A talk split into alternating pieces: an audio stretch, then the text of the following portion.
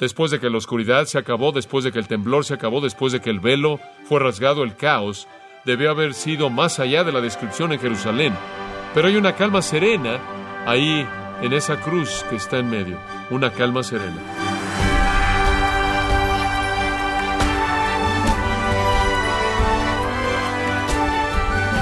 Queremos darle la bienvenida a este su programa, gracias a vosotros, con el pastor John MacArthur. El sufrimiento que Jesús experimentó en la cruz del Calvario fue más allá del tormento, flagelación y sufrimiento físico a los que fue sometido.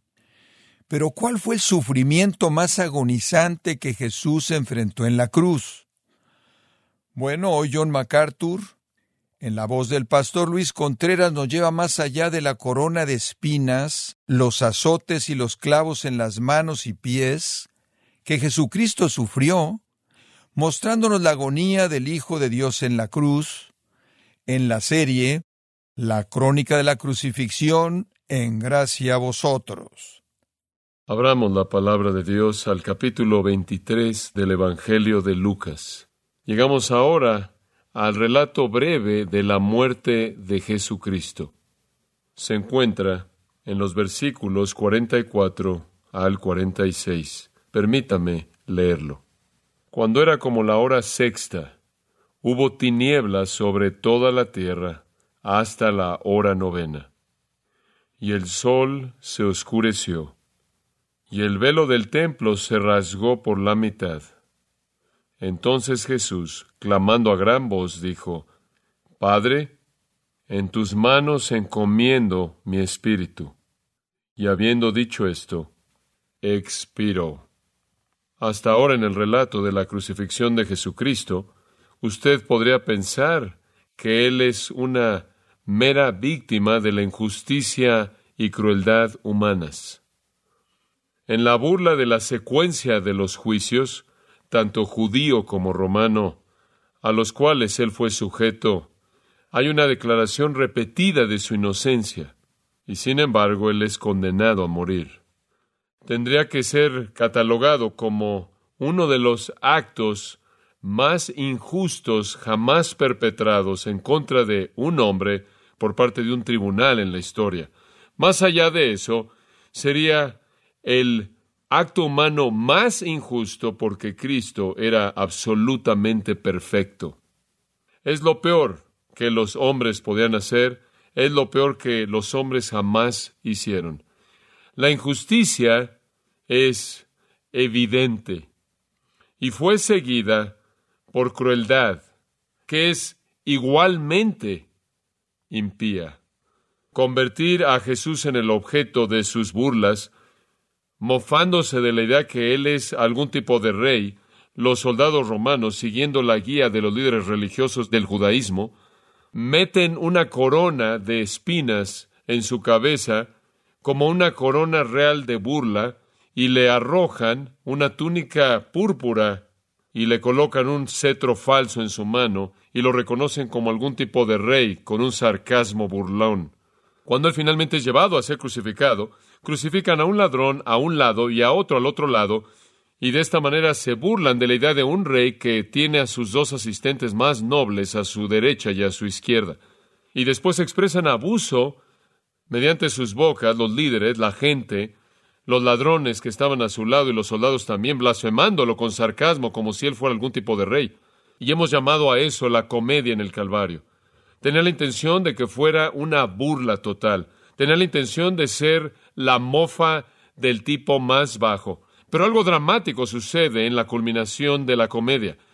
Se convierte en un drama. Y en donde los líderes judíos, quienes estaban dirigiendo todo esto, realmente estaban ocupando el centro del escenario, alguien más ocupa el centro del escenario. En un momento la comedia guarda silencio y el drama comienza. Aquellos que estaban llevando a cabo los papeles, las funciones primordiales en la comedia desaparecen y una gran persona ocupa el centro del escenario. Y no es ningún otro que Dios mismo. Dios aparece ese día en el Calvario y convierte la comedia en drama. Todos nosotros entendemos la muerte de Cristo. Todos entendemos que Cristo murió por nuestros pecados. Todo cristiano verdadero sabe eso y lo cree. Pero tendemos a ver la cruz de Cristo o en sus aspectos físicos y nos enredamos en el sufrimiento físico, o tendemos a verlo como este gran sacrificio amoroso por parte de Cristo, lo cual fue, ningún hombre tiene mayor amor por sus amigos, un hombre que pone su vida por sus amigos. Él dijo eso. Y mientras que es verdad que hubieron torturas físicas que necesitan ser entendidas, y hay amor que necesita ser entendido y necesita ser enfatizado, hay un elemento en el Calvario que se presenta como un elemento primordial en la revelación del Nuevo Testamento que con frecuencia es pasado por alto, y esa es la presencia de Dios. El Calvario tiene que ver más acerca de la ira de Dios que con cualquier otra cosa. Sí es crueldad e injusticia humanas en su peor expresión, sí es una expresión de amor sacrificial en su mejor expresión, pero sobre cualquier otra cosa, lo que sucede en el Calvario tiene significado para usted y significado para mí debido a lo que Dios hace ahí.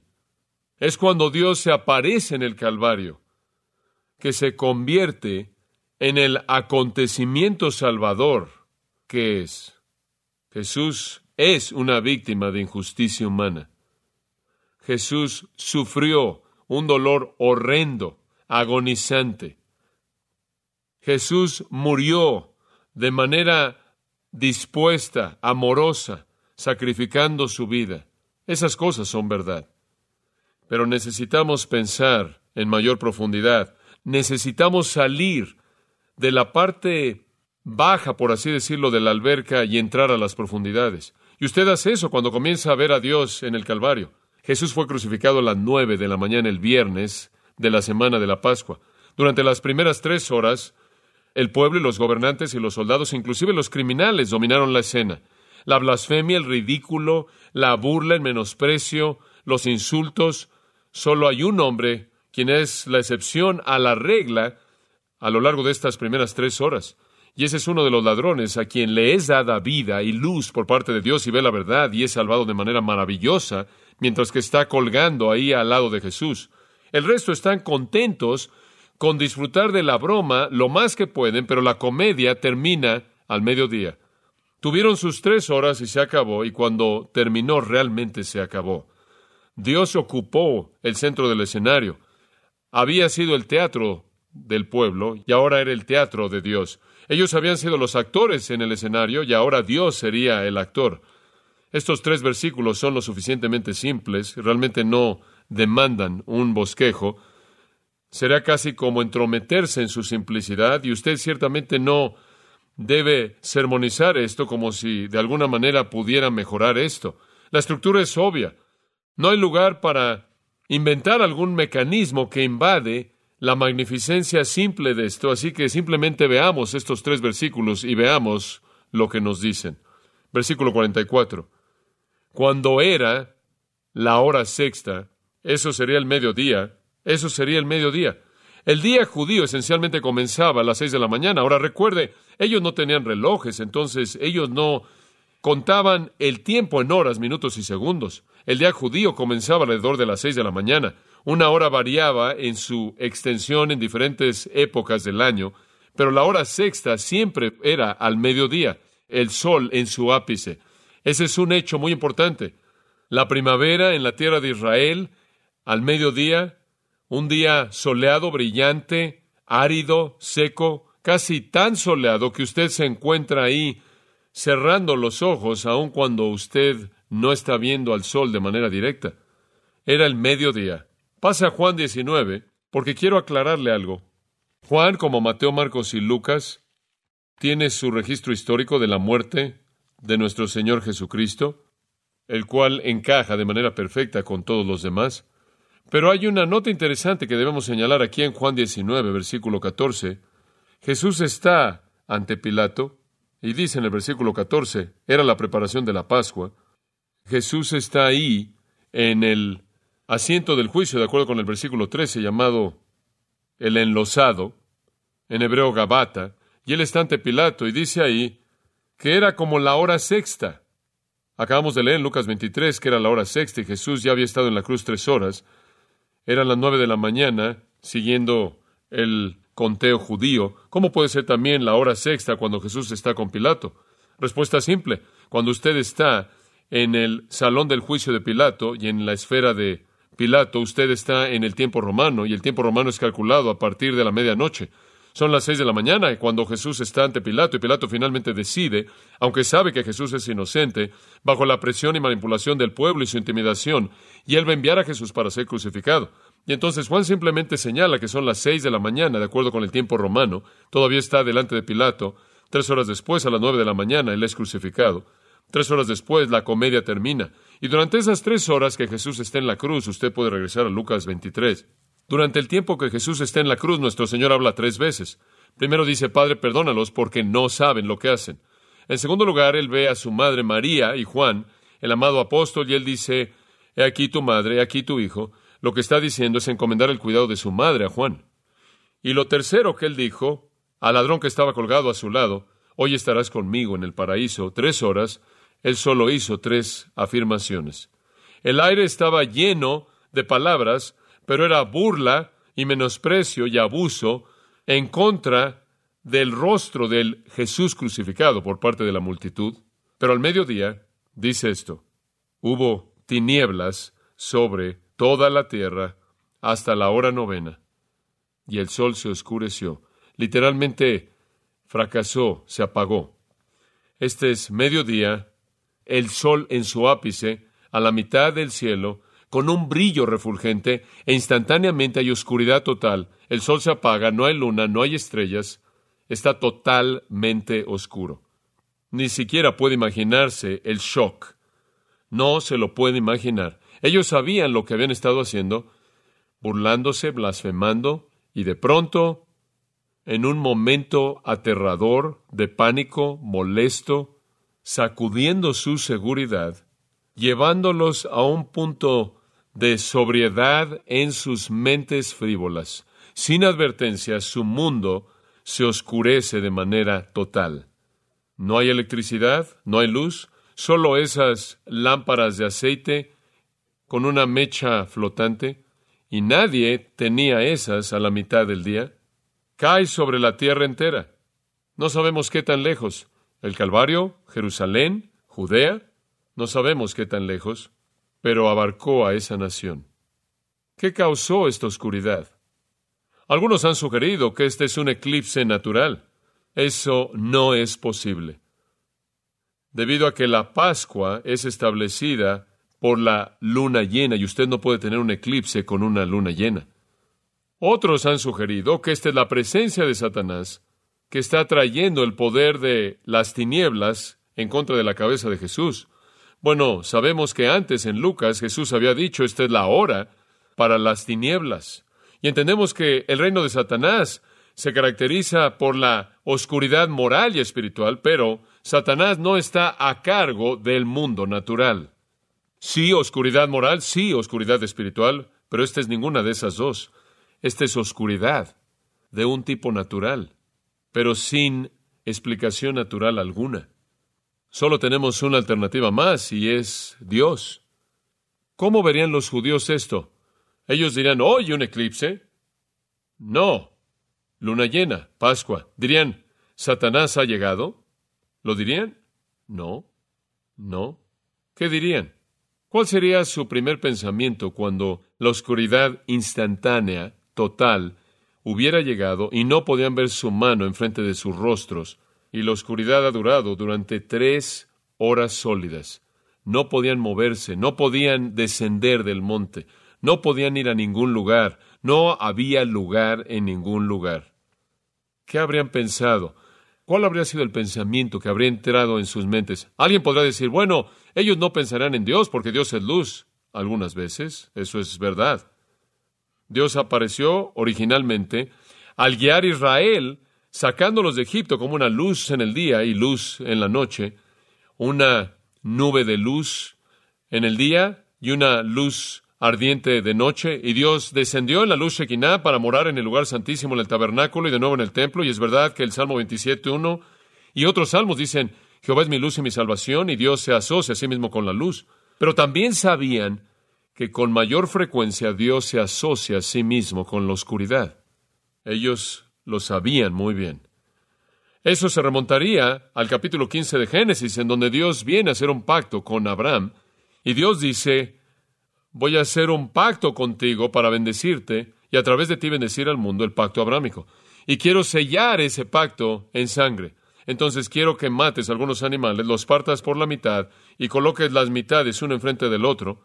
Coloca un ave muerto por aquí y un ave muerto por allá y, alinea todos esos pedazos sangrientos, lo cual es lo que hacían en tiempos antiguos. Hacían eso como un símbolo de hacer un pacto de sangre. Las dos personas que hacían el pacto caminaban por en medio de las partes sangrientas y eso se llama el pacto.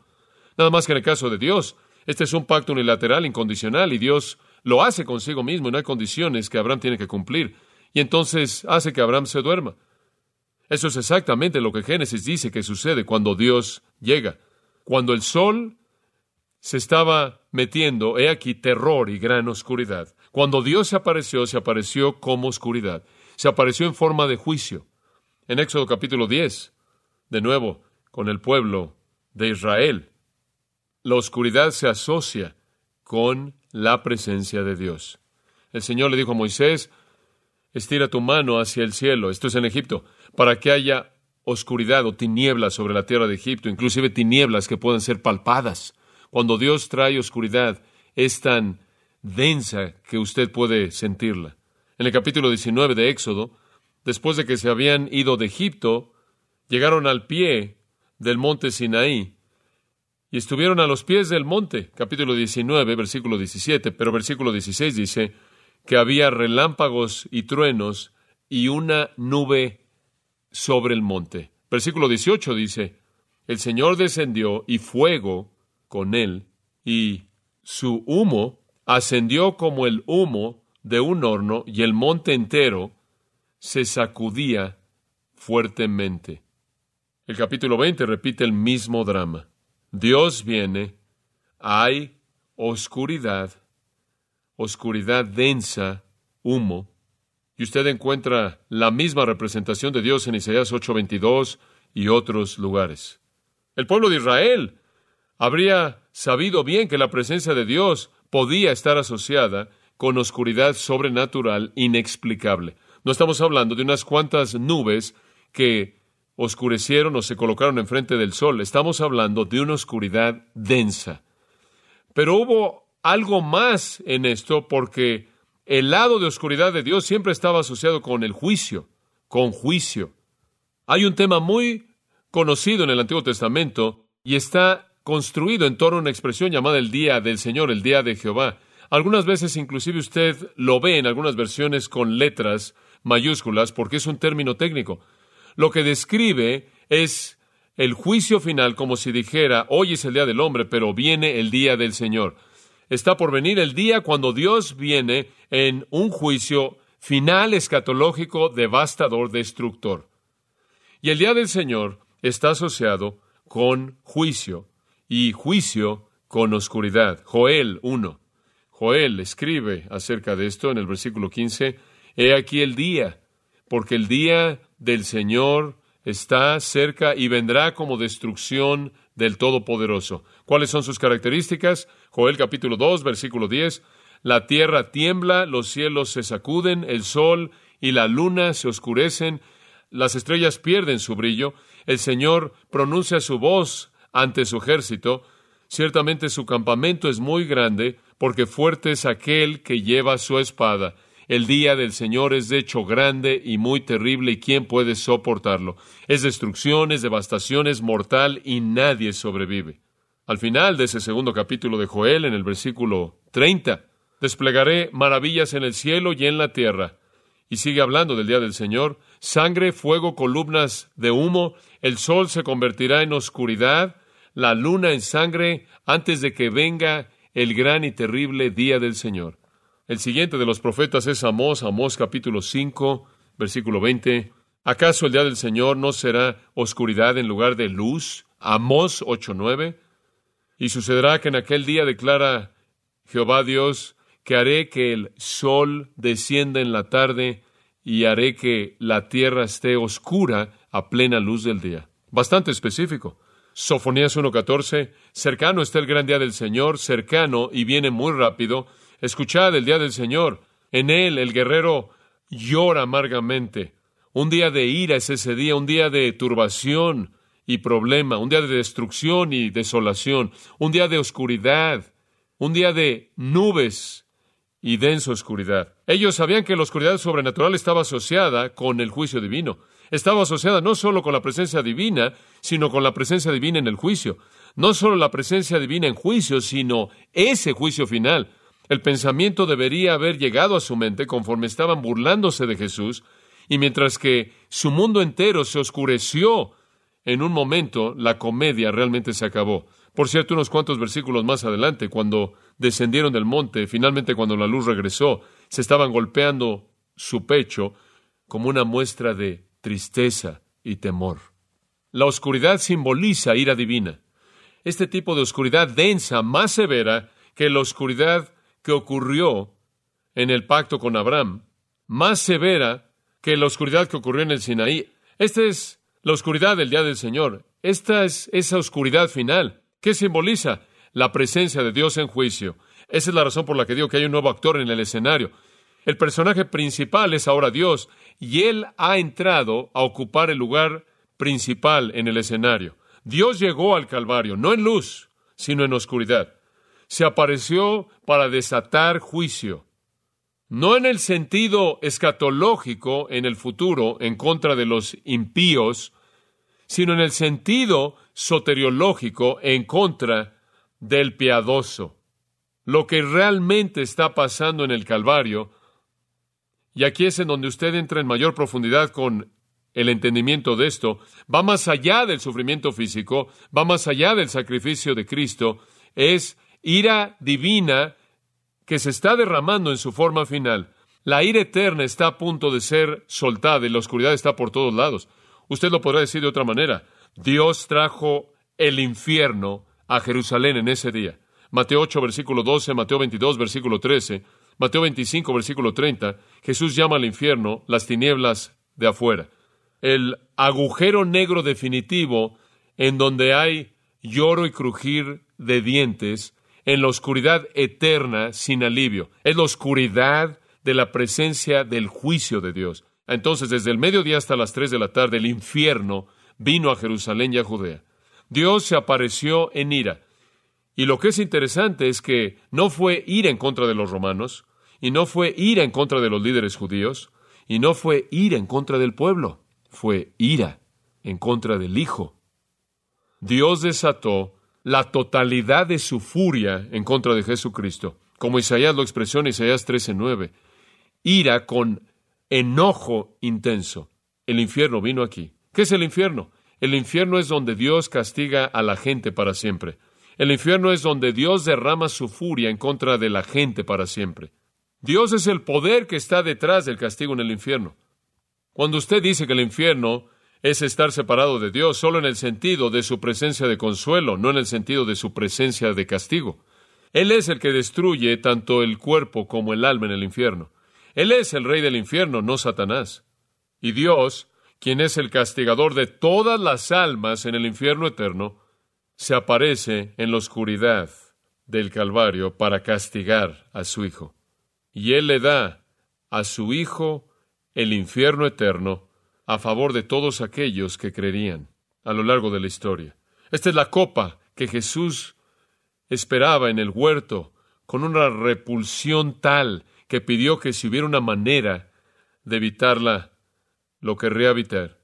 Durante esas tres horas no hay comedia, no hay burla, no hay insultos, no hay blasfemia, no se registra nada de esto. Nadie dijo nada, ni siquiera Jesús. Jesús no habla durante estas tres horas y tampoco lo hace alguien más. En estas tres horas, Jesús sufre el infierno eterno por todos aquellos que creerían en Él. Entonces la oscuridad no es la ausencia de Dios, es lo opuesto, es la presencia de Dios en juicio completo, venganza y furia, ira infinita, movida por justicia infinita, suelta, castigo infinito, en contra del Hijo infinito que puede absorber un infierno eterno por todos aquellos que jamás creerían en tres horas.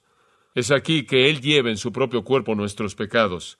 Es aquí que Él fue hecho pecado por nosotros, Él que no conoció pecado. Es aquí que Él es herido por nuestras transgresiones, molido por nuestros pecados. Es aquí que Él es hecho maldición por nosotros. Estas son las tres horas de la ira de Dios en contra de Él. Es algo sorprendente en qué pensar. Toda la gente que pasará la eternidad en el infierno pasará la eternidad ahí porque nunca podrán ser capaces de pagar por sus pecados. Y sin embargo Jesús en tres horas pudo pagar de manera total por todos los pecados de toda la gente que jamás creería. ¿Cómo? Porque una cantidad infinita de ira solo puede ser absorbida por una persona infinita. Sorprendente. Dice, hubo tinieblas sobre toda la tierra hasta la hora novena. En la hora novena se acabó, tres horas. Tres de la tarde y la luz regresa.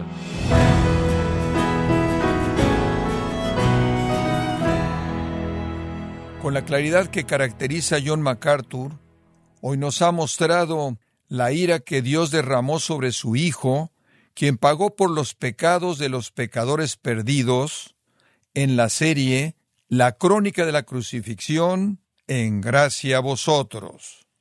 Estimado oyente, quiero invitarle a leer el libro El Evangelio según Dios, en donde John MacArthur explica versículo por versículo las palabras proféticas de Isaías 53 acerca del siervo sufriente.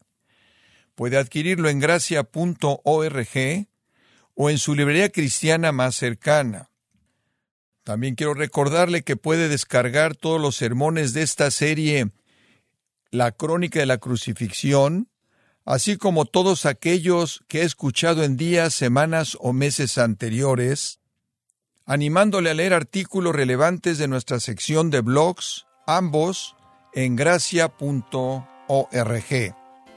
Si tiene alguna pregunta o desea conocer más de nuestro ministerio, como son todos los libros del pastor John MacArthur en español, o los sermones en CD que también usted puede adquirir, escríbanos y por favor mencione la estación de radio por medio de la cual usted nos escucha en Gracia a Vosotros. Es importante conocer no solo el país y ciudad de donde usted nos escucha, sino también la radio. Para quienes contactan nuestro ministerio por primera vez, pueden solicitar una copia del mensaje de promoción sin costo alguno, un mensaje por oyente únicamente. Si usted vive en los Estados Unidos o Puerto Rico, escríbanos a Gracia Vosotros, P.O. Box 4000 Panorama City, California 91412. O puede escribirnos a través del siguiente correo electrónico radio arroba Le damos las gracias por su tiempo y sintonía en nombre del pastor John MacArthur y del personal y le comento que estamos orando para que Dios continúe extendiendo su gracia en usted mientras nos acompañe en la próxima edición para continuar desatando la verdad de Dios un versículo a la vez, aquí en Gracia a Vosotros.